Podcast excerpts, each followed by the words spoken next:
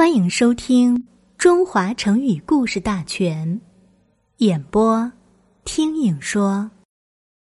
匹夫有责，示意匹夫，平民中的男子，指国家兴亡，每个人都负有责任。出处：明顾炎武《日之路》。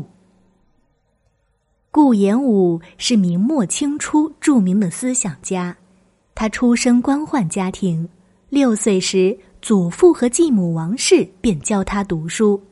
十四岁时，顾炎武参加了图谋革新的社团——复社的活动。一六四五年，清兵攻占了南京，顾炎武同昆山知县杨永言等人一道据守昆山，不久城破。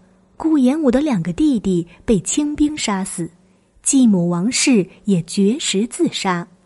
临终前，他对顾炎武叮嘱道：“你千万不要做清朝的臣子。”顾炎武流泪答应。从此，他伪装成商人，奔走各地，联络沿海的抗清力量。清朝进士叶方环为了吞没顾炎武的家产，勾结顾家的仆人陆恩告发了顾炎武。顾炎武被官府追捕，不得不逃离江南，前往山东。在北方的二十多年里，顾炎武的足迹遍布河北、山西、陕西、河南等地，一年之中有半年住在旅店里。他与朋友们在雁门以北建立秘密活动据点，坚持反清。后来，他定居在陕西华阴。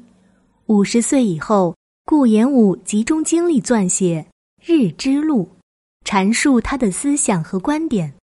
在书中，他写道：“保天下者，匹夫之见，与有则焉而已。”意思是说，天下大事的兴盛。灭亡，每一个老百姓都有义不容辞的责任。